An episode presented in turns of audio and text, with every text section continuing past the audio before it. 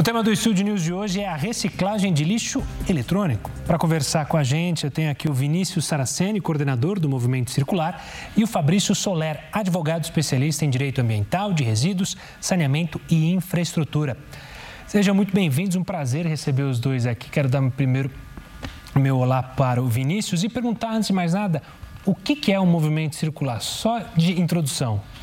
Gustavo, obrigado pelo convite, é um prazer estar aqui com vocês. O Movimento Circular é uma iniciativa multissetorial, hoje já latino-americana, né, empenhada aí na construção de um mundo sem lixo. Né? A gente tem aí a causa da economia circular como uma grande agenda para a sociedade e temos um desafio enorme em conectar todos os atores né, é, nesse novo modelo que precisa ser construído um trabalho de formiguinha, um trabalho de todos nós. Fabrício, obrigado pela participação aqui conosco, por estar aqui no Estúdio News para falar sobre um tema tão importante e que ainda acho que muitas pessoas não ligam o nome à pessoa, então ligam com outro aspecto. Lixo eletrônico para muita gente é aquele meio desagradável. É ainda um tema que sofre, tem barreiras na nossa sociedade? O que é o lixo eletrônico? Não, sem dúvida. Primeiro, registrar que é um privilégio estar aqui tratando desse tema com vocês né, e trazendo aqui pro, na Record esse debate tão latente hoje, tão atual, que é o lixo eletrônico ou resíduo eletroeletrônico ou produto eletroeletrônico descartado. No final estamos falando da mesma coisa, que é aquele eletroeletrônico que encerrou a vida útil, que está em casa, como por exemplo um videocassete antigo, uh, um computador, uma geladeira, um fogão, entre tantos outros equipamentos eletroeletrônicos que a gente usa né, no nosso, nosso dia a dia e tem uma vida útil esses produtos. O grande desafio é o seguinte: encerrou a vida útil, para onde vai? Ou melhor, o que, que eu faço enquanto consumidor e usuário daquele produto eletroeletrônico? Então, hoje o Brasil, felizmente, tem uma legislação específica que busca endereçar esse tema, é, que busca criar toda uma estrutura para que o consumidor, após o uso, cumpra com o seu papel dentro das responsabilidades que a legislação impõe. Nós vamos tratar isso mais detalhes aqui no nosso encontro, mas permitindo com que esse eletroeletrônico seja descartado de forma correta e entre num sistema que possa ser aproveitado, reaproveitado quando possível, reutilizado ou reciclado. E aí entra a economia circular, né, que na verdade é uma extensão desse produto que quando ele é descaracterizado, ele passa a ter uma nova vida. O plástico vai ter um outro fim, o aço, o alumínio. Então acho que a riqueza inclusive desse nosso encontro aqui é trazer essa o resíduo, que é o lixo, o que é o produto descartado e a economia circular que estão linkadas. Então, muito bacana, acho que nós vamos ter muito aqui para contribuir com essa elucidação do tema para a população que nos acompanha. E para aprender.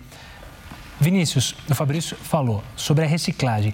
Hoje, por exemplo, esse celular que está aqui na minha mão ou o videocassete que o Fabrício mencionou, tudo ali dentro dá para ser reciclado? Como é esse processo para justamente eu entregar e aonde eu entrego? O que, que eu faço com isso, esse equipamento que eu quero justamente dar uma nova vida para ele, talvez? Claro.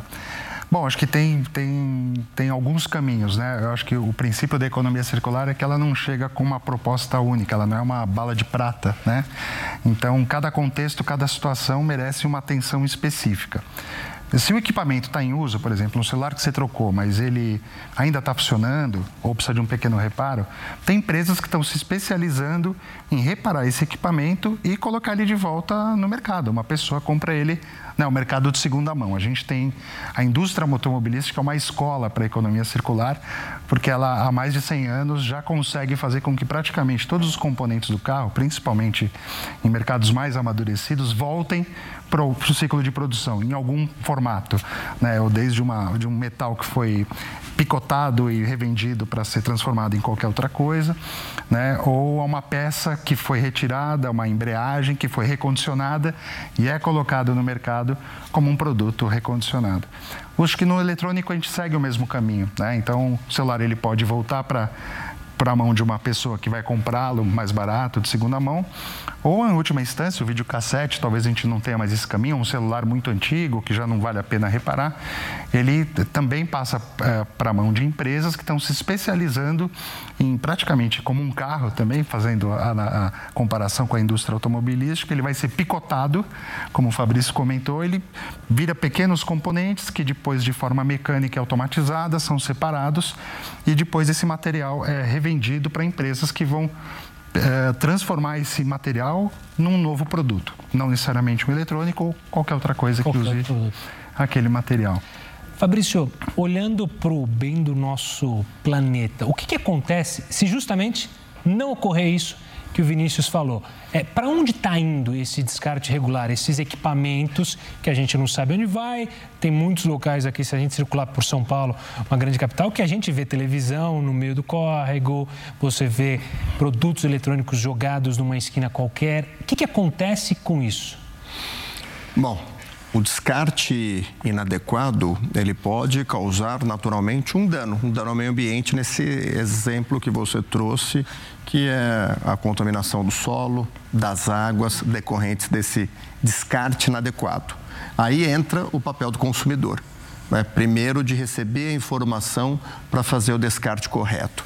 Inclusive, pegando o gancho da sua última pergunta, hoje no, no Brasil, inclusive, nós temos duas entidades sem finalidade econômica que estão trabalhando na estruturação desses pontos de recebimento ou ecopontos, ou ponto de entrega, em suma, é um lugar que vai receber o eletroeletrônico e que vai encaminhar, seja para reaproveitamento, reparo, reutilização ou reciclagem. Hoje, essas duas entidades que não têm finalidade econômica, nós chamamos de entidades gestoras, que tem a Green Electron e a ABRE, são duas entidades que juntas estão buscando estruturar no território nacional esses mecanismos de retorno. Mas, naturalmente, tem seus desafios. Primeiro, a nossa adesão na adesão do consumidor, adesão da sociedade, de trazer isso e assimilar para evitar dentro do contexto da sua pergunta, que isso tenha um caminho indevido e que possa contaminar solo, água, entre outros recursos naturais, na linha de proteção do meio ambiente. Então, toda essa infraestrutura, ela vem sendo implementada é, no Brasil. Não é algo simples, porque se envolve desde o consumidor, fabricantes, importadores distribuidores e os comerciantes desses produtos eletroeletrônicos. Soma-se ao desafio da estruturação desse sistema de recolhimento, recebimento, coleta, educação ambiental, que é fundamental e é um dever do Estado, né, do poder público, é, educar a população para aderir, para fazer a separação em casa, fazer o descarte correto. E isso é um desafio que nós temos também de política pública, que se soma junto ao desafio da iniciativa privada de organizar toda essa infra no Brasil, apenas para ter uma dimensão, né? A gente, quando a gente fala do Brasil, a gente perde um pouco, às vezes, a, a referência. Eu queria aproveitar esse momento aqui para trazer, para elucidar para quem está nos acompanhando o quão complexo é o tema no Brasil. O Brasil tem 8 milhões e meio de quilômetros quadrados. Só para ter um paralelo, o Portugal, que é um país importante nesta agenda ambiental, tem uma política pública bem avançada. A população, inclusive, cumpre com muita tranquilidade as suas obrigações, seus deveres na qualidade de consumidor, etc. Tem o território, 90, cabem, na verdade, 92 territórios de Portugal em território brasileiro. Assim, 92? Então, assim, o Brasil é muito grande. Soma-se o desafio da logística, que é complexa para a reciclagem, e aí me corrija, está é, muito centralizada ainda na região sudeste do Brasil, e sudeste. Então, às vezes, esse eletroeletrônico que a gente está falando, que o cidadão está descartando, está gerando na região centro-oeste, norte, nordeste, e tem um grande desafio da logística é, terrestre de fazer com que esses materiais cheguem para uma reciclagem correta. E aí temos o risco de, eventualmente, ter um descarte inadequado. Então, é, acho que o importante, a mensagem positiva é que o Brasil tem isso regulado desde 2020, que é um decreto federal que se aplica a todo o Brasil. É uma lei de 2010, que é a Política Nacional de Resíduos, mas o regulamento é de 2020 e o sistema começou a ser implementado, que no fundo é o sistema de logística reversa, começou a ser implementado em 2021, 1 de janeiro.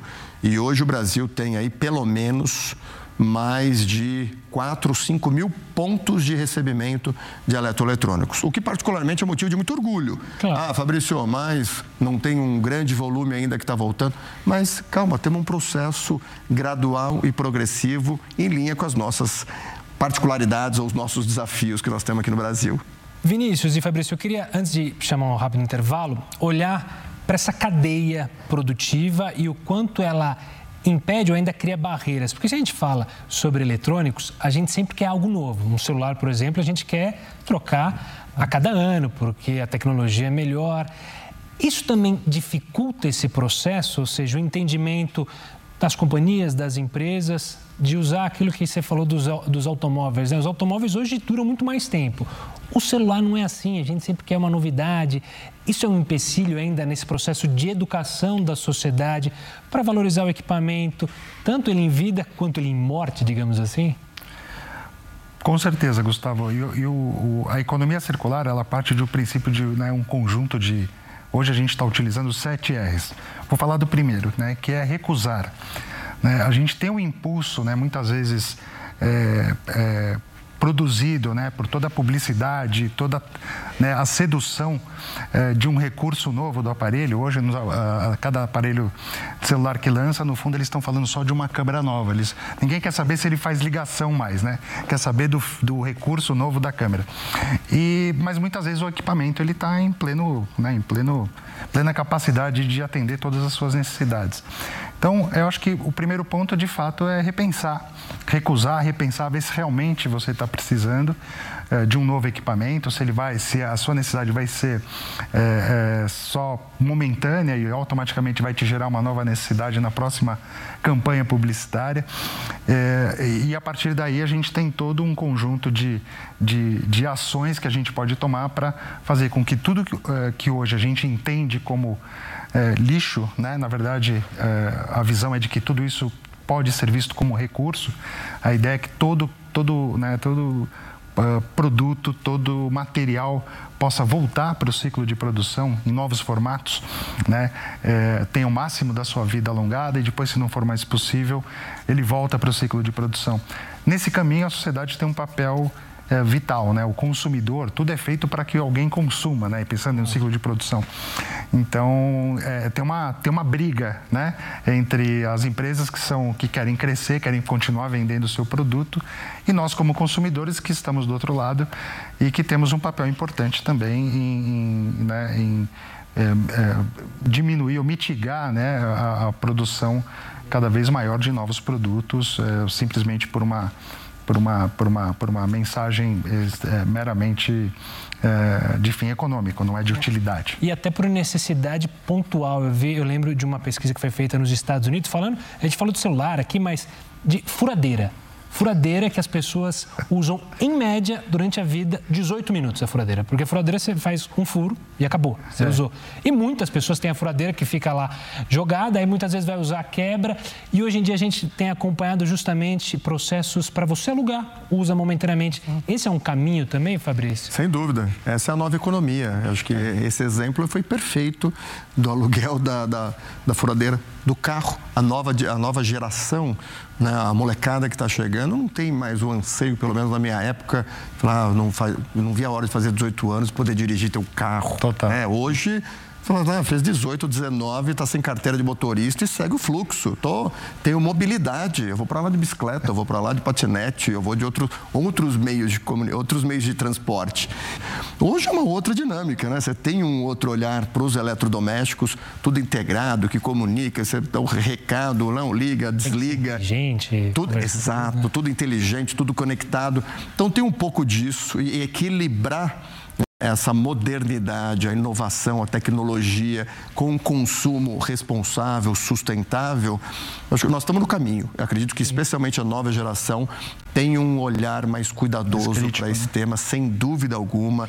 Desde, nós estamos falando aqui eletroeletrônico, mas essa turma já vem com o mesmo vestuário, roupas já, não, ah, eu já tenho aqui, estou usando de novo, não tem porquê. Então tem um, né, um câmbio, inúmeras, quantas startups não surgiram nos últimos 5, 10 anos, né, de venda disto usado, daquilo usado, de, é, de remanufatura, o, o, que era então, né, na, talvez na minha época era o brechó, Sim. E hoje virou algo, você tem brechó de tudo. É, não é mais é de roupa. Ah, moda. E é vintage, é vintage. Tá moda, né?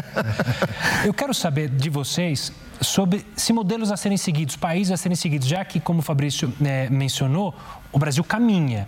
Mas o que, que a gente pode se espelhar? Mas antes de vocês responderem, eu preciso chamar um rápido intervalo. O Estúdio News faz essa pausa e volta em instantes para falar muito mais sobre esse tema. Continue conosco.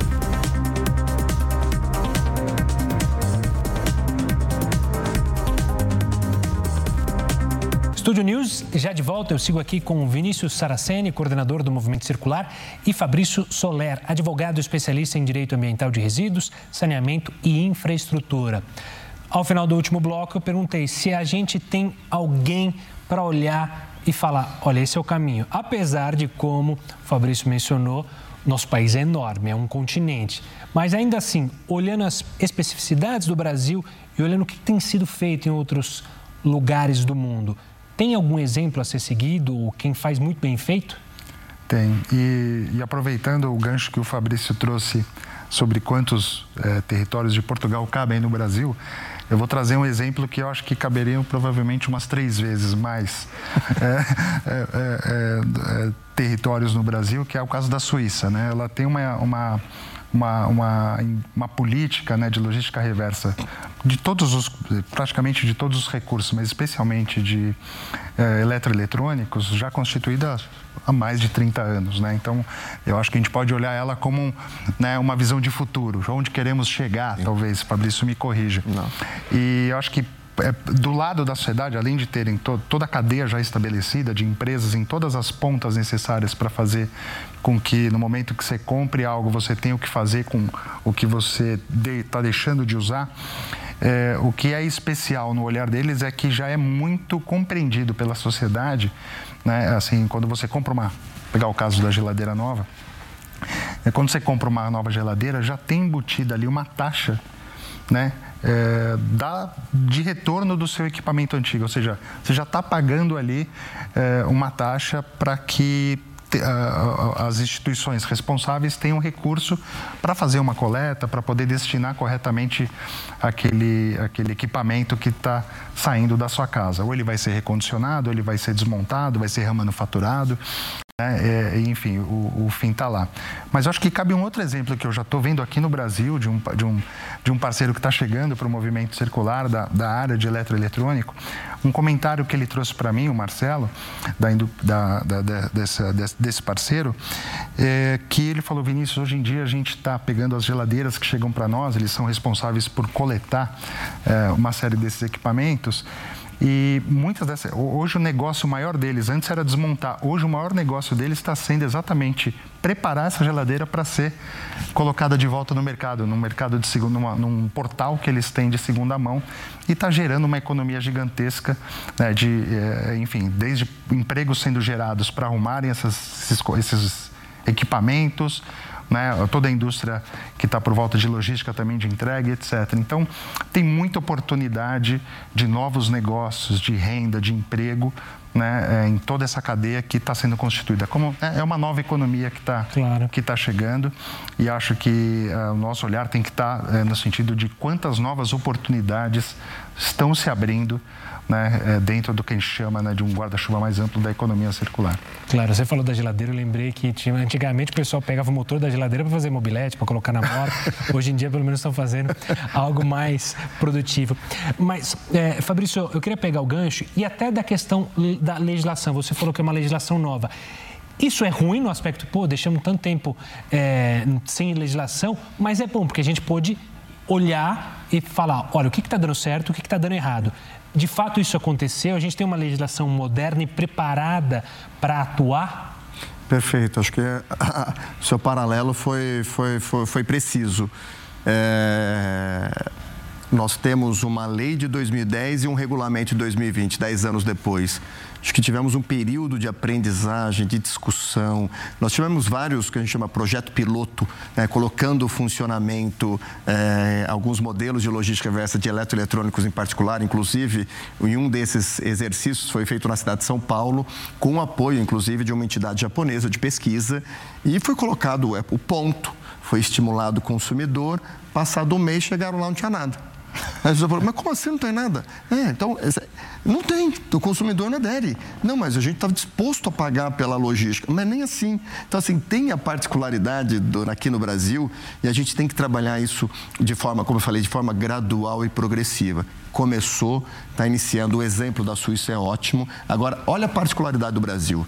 Né? Porque, no fundo, quem paga por esse sistema é o consumidor. Eu que comprei o produto, esse custo da logística reversa, de viabilizar o retorno encaminhar para a reciclagem, ele tem que estar embutido no produto. E nós tivemos várias discussões nesse sentido de como colocar esse valor no produto. Aí você pensa o seguinte: vamos imaginar hipoteticamente, eu pego um, um fogão e o custo da logística reversa 10 reais, hipoteticamente. Você fala, bom, então eu pego um fogão, 500 reais, ponho 10, 510. Posso. Não, mas aí tem a carga tributária em 10. cima dos 10. Você fala, mas esses 10 é exatamente para proteger o meio ambiente, para evitar que tenha um descarte inadequado, para que isso tenha um destino correto. Não posso tributar os 10, não, mas esses 10 vão no produto. Então, é uma tributação em cima de um valor que, a rigor, ele é dedicado para fins de proteção ambiental. Então, são alguns paradoxos que a gente vê no Brasil que a Europa já avançou o debate, já está num outro nível de discussão, é, tem avançado muito na agenda da economia circular e por isso que eu respeito muito as nossas particularidades, até porque pela realidade nossa de desenvolvimento econômico. Né? Quando você olhar, eu posso ter acesso a uma geladeira aqui, a colar, parcelo. Agora, essa é a realidade do brasileiro, da brasileira, né? de de todo o território nacional, os 210 milhões, 215 milhões de brasileiros têm um nível de desenvolvimento econômico desigual e isso compromete essa discussão do repasse do valor no produto para custear a logística reversa. Por isso que eu, eu procuro defender cadência na discussão, técnica e as particularidades. E aí só um parênteses, uma amarração. A, a lei é muito primorosa que ela traz um, um princípio que chama da visão sistêmica da gestão de resíduos. Que significa o seguinte: você tem que olhar o gerenciamento do resíduo levando em consideração aspectos não apenas ambientais, mas ambientais, sociais, econômicos, tecnológicos, de saúde pública, educacionais, culturais. Quando você olha o todo, você fala, não, acho que está funcionando. Está tímido, mas vamos trabalhar. O governo fiscaliza, as instituições, a sociedade civil adere. Quantas campanhas hoje não, não existem Brasil afora? Eu acompanho várias de eletroeletrônicos, de recolhimento, né, permitindo que, que o consumidor passe a aderir, trazendo para ele essa sensibilização. Campanhas, o ano passado, inclusive, teve uma campanha de âmbito nacional sobre o tema, né, tanto nas, na, na, nas mais diversas formas de comunicação, veículos, mídia. Então, isso é importante, a informação precisa chegar e acredito que gradualmente a sociedade vai aderindo observado e respeitado essa a capacidade da gente internalizar e aí enquanto consumidor desses produtos esse custo, sob pena da gente ferir a isonomia, a competitividade da indústria nacional. Então, esse é o tipo de, de, de informação, inclusive para quem está nos acompanhando aqui na Record, é para mostrar o desafio que nós temos de implementar as políticas públicas ambientais é, com as nossas particularidades. Claro, você falou de reforma tributária, né? De reforma tributária, não, da questão tributária. É importante que a reforma tributária também olhe esse aspecto, que os congressistas estejam atentos a isso, porque pagar e tributar algo que está sendo bom para o país não faz o menor sentido. Pegando esse gancho sobre, sobre a questão da pilha, é possível a gente imaginar algo como o case de sucesso que a gente tem relacionado às latinhas, que hoje em dia, se não o país que mais recicla a latinha, é um dos que mais recicla, por causa dessa mistura de com catadores, com cooperativas e aí tudo funcionou. É possível imaginar isso ligado a lixo eletrônico? Óbvio que não vai dar para reciclar tudo, mas é possível imaginar isso? Dá para trazer essa particularidade para o Brasil e ser um exemplo também? Bom, é, tudo indica que sim. Né? O Brasil hoje recicla, não vamos falar no 100%, está em 90% e... Fabrício provavelmente 95. deve ter 98,8% do, do alumínio no Brasil é reciclado. Né? E é um trabalho de formiguinha, não foi uma política pública. Começou lá atrás. Né? Começou com quase hoje, segundo dados da ANCAT, um milhão de pessoas vivem eh, coletando esse alumínio de lata em lata né? É, são pessoas que ainda estão fora do sistema econômico, estão abaixo do radar, né? E que agora, dentro dessa política é, de logística reversa que está sendo é, é, fortalecida agora, eles passam a ter um papel central, que são as cooperativas, são os catadores.